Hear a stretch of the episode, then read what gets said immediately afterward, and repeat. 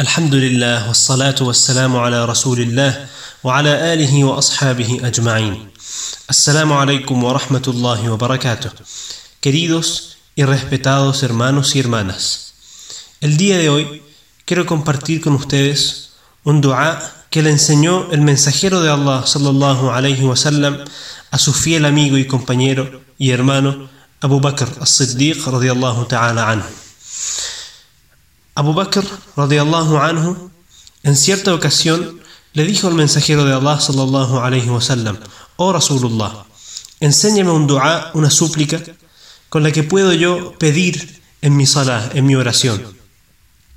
El mensajero de Allah sallallahu alayhi wa sallam le dijo, di, Allahumma inni ظلمت نفسي ظلما كثيرا ولا يغفر الذنوب إلا أنت فاغفر لي مغفرة من عندك وارحمني إنك أنت الغفور الرحيم Oh Allah, ciertamente me he oprimido a mí mismo en abundancia.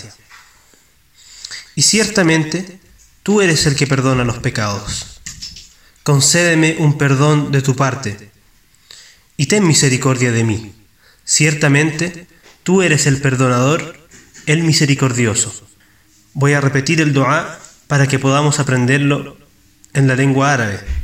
Allahumma inni ظلمت نفسي ظلما كثيرا ولا يغفر الذنوب إلا أنت فاغفر لي مغفرة من عندك وارحمني إنك أنت الغفور الرحيم Quiera Allah subhanahu wa ta'ala concedernos lo que acabamos de pedirle.